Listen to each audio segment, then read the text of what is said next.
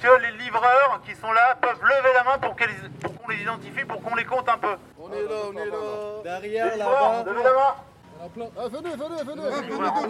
Venez ici, les frères, venez ici. Venez, venez. Allez, venez devant, venez devant les portes.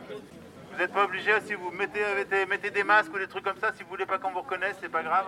Bon, bah, ils ont fermé les portes, j'ai envie de dire, euh, on a un peu gagné, quoi. Ah, bah, un petit peu, oui. Ils ont fermé. Ouais, ouais, ouais.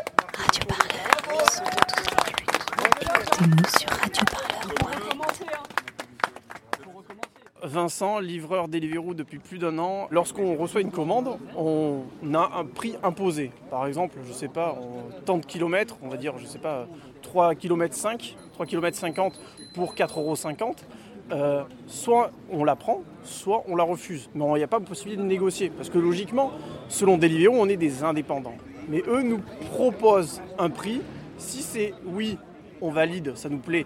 Sinon, on refuse. Mais le problème, c'est si on refuse toutes les dingueries, les, prix qu'ils nous proposent qui sont dégueulasses, faut le dire clairement, eh bien, on ne travaille pas, on ne gagne pas d'argent. Le fait d'être avec le CLAP nous permet d'avoir un poids vis-à-vis de Deliveroo, puisque si on n'est pas réunis on va dire euh, comme la plupart, si on est chacun dans notre coin, on est plus facilement modulable. Ici, c'est, on va dire, le gros euh, point central euh, de Deliveroo en Ile-de-France. Alors, il y a Courbevoie également. Donc, ce sont des, des hangars qui louent de, alors je ne connais pas exactement les détails des contrats, mais il y a plusieurs marques qui sont présentes à l'intérieur et qui fournissent des commandes. On appelle les autres coursiers à ne pas prendre les commandes et voire même à boycotter. Ça commence là, en ce moment. Mais voilà, il faut, il faut que vraiment, il faut, il faut que vraiment nos politiques, il faut que vraiment ils, s'acharnent contre eux. hein. Éric Coquerel, député euh, France Insoumise de cette circonscription. Alors, ça fait un bout de temps que je les soutiens. C'est pas seulement Deliveroo, euh, c'est tout le développement du travail à la tâche dans notre pays. Voilà, qui, euh, je vous dire, on vient au 19e siècle, c'est-à-dire à un moment donné où les, gens qui travaillaient n'avaient pas de protection et où on les payait euh, à la tâche faite. Voilà, ce qui est quand même euh, une forme d'a- d'a- d'asservissement anormal. Alors en plus, pour les, les, travailleurs de Deliveroo, ça se double de dangers évidents parce que plus vous avez à faire de tâches sur leurs engins, etc., plus c'est dangereux.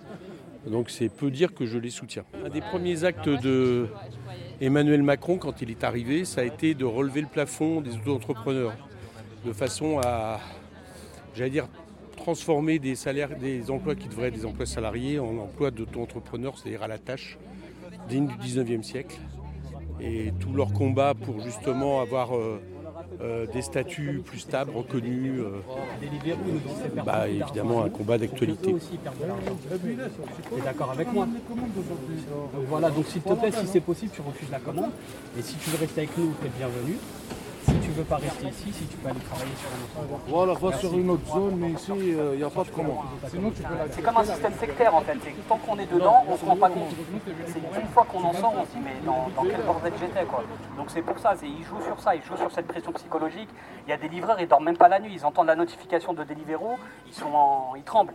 On a l'impression qu'il y a un décès dans leur famille ou quoi que ce soit, parce qu'ils ont peur d'avoir loupé un créneau. Il y a des personnes qui sont déconnectées alors que sur leur application c'est marqué en ligne. Et là, euh, l'algorithme il les déconnecte parce qu'ils ont refusé des commandes ou parce qu'ils vont mettre trop de temps. Donc ça, ça prouve aussi un lien de subordination par rapport à la géolocalisation. Donc en fait, c'est toutes ces choses-là qui font que il n'y a rien d'indépendant. Nassim, bon, vous regardez sur les médias, j'ai été assez interviewé en début d'année et là ça. Bah, L'objectif c'est de, bah, de lancer un ultimatum à la direction de Deliveroo pour que, le, pour que, le, pour que la tarification elle revienne à la normale. Là c'est juste plus possible, comme vous voyez, regardez les- le peu de personnes qui sont venues, c'est des gens qui ne parlent pas français, c'est des gens à 90% ils n'ont pas de papier. Donc voilà, donc Deliveroo ferme les yeux sur ça, mais par contre, ils vont pas hésiter à virer une personne comme moi parce qu'elle est leader de grève ou qu'elle fait un mouvement de contestation. On a un, corps de métier qui n'est pas, il n'y a aucun syndicat, donc on n'a aucune façon de se défendre.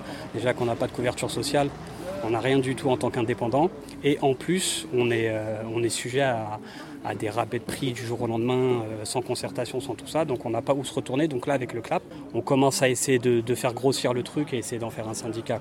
C'est une des premières actions un peu d'ampleur qui est assez médiatisée, on en avait déjà fait cet été. Et là, on essaye de, euh, bah, on va essayer de faire de renouveler ça quotidiennement et d'essayer de sensibiliser un maximum de livreurs. C'est le but en fait. Parce que le problème, c'est que tant qu'on n'aura pas de solidarité, on aura un peu de mal. Mais là, voilà, ça, ça fait plaisir. Le fait qu'il y ait une action de justice qui a été gagnée, bah, forcément, dès qu'il y a de l'argent en jeu, bah, les gens, ça les intéresse. c'est assez positif, c'est bien, c'est bien. On espère que ça va continuer, que surtout Deliveroo va, va commencer à entamer un, des négociations ça change tout de suite la gueule du salariat. Et c'est pour ça que les gens font des procès, non pas pour aller être salarié de Deliveroo, mais pour récupérer tout cet argent-là. Je vous rappelle encore une fois, c'est de l'argent qui a été volé. Deliveroo, ils ont été accusés par la juge de fraude, parce que le fait de faire passer un indépendant euh, un salarié pour un auto-entrepreneur, la juge a dit spécifiquement que c'était une fraude au code du travail. Donc c'est pas juste des gens qui n'ont pas fait attention, qui ne l'ont pas fait exprès, qui pensaient que qu'ils pouvaient le faire. Non, Deliveroo, depuis le début, ils savent très bien qu'ils fraudent le code du travail, comme Uber comme Glovo, euh, comme Uber euh, les chauffeurs, euh, comme Frishti, comme Nestor, comme Foodcherry, tous ces gens-là fraudent le code du travail en embauchant. Jérôme Pimot, j'ai 50 ans, je suis cofondateur du CLAP et puis porte-parole.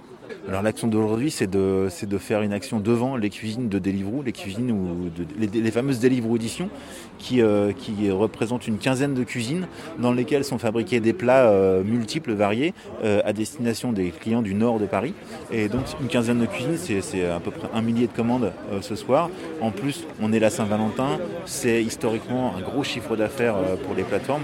Parle de 40% de chiffre d'affaires en plus que d'habitude. On va essayer de faire en sorte que ce soit 40% de chiffre d'affaires en moins. On veut une réunion concrète avec des réponses et pas juste des projets vaseux sur euh, un jour peut-être on verra, on envisage de réfléchir à peut-être. Deliveroo a mis en place un forum, mais on ne sait pas du tout comment les gens ont été élus. C'est juste des ongles, ils ont sorti d'un chapeau, on ne sait pas qui. Là, on veut des réponses concrètes sur une tarification claire, solide, des temps d'attente au restaurant qui soient rémunérés. On attend, on est payé, il y a un compteur qui tourne comme les taxis. On voit qu'en ce moment, euh, le gouvernement a mis en place une mission gouvernementale pour construire le dialogue social entre travailleurs et plateformes parce que ça n'existe pas. Euh, on n'est pas salarié, donc on n'est pas comme les syndicats avec des vraies instances représentatives. Donc le but, c'est aussi de peser par le syndicalisme et ses adhérents sur euh, cette mission, histoire de dire que voilà, le CLAP à Paris, c'est un syndicat et qu'on représente plusieurs dizaines, plusieurs centaines, voire que sais-je, des milliers un jour, et qu'on a donc voix au chapitre. Et là, on sera reçu et par des Deliveroo et par aussi des gens qui seront autour de la table, des instances, euh, gouvernementales, qui pourront voir quel type de discours est tenu par Deliveroo Pour l'instant, je vous dis, c'est que des éléments de langage, c'est euh, de la Startup Nation, c'est des, termes techniques, c'est du backup, c'est du, du target, c'est du process.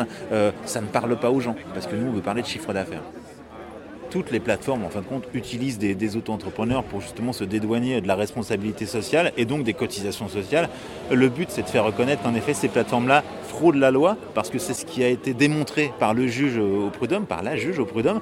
Elle a dit oui, en effet, elle a constaté que le fait que Deliveroo utilise le statut d'auto-entrepreneur pour faire travailler ses livreurs, ces livreurs, c'était une fraude au code du travail. Donc là, on n'est pas sur des gens qui, ah, oh, pas fait exprès, euh, voilà, on utilisait un système, ils ne savaient pas, ils savaient très bien ce qu'ils faisaient parce que c'est une fraude. Ces boîtes-là ont des millions, des centaines de millions, et je ne parle pas des milliards de Uber, donc ils ont largement de quoi les salariés. Les commandes, elles arrivent sur les tablettes. Radio Parleur, le son de toutes les luttes. Écoutez-nous sur radioparleur.net.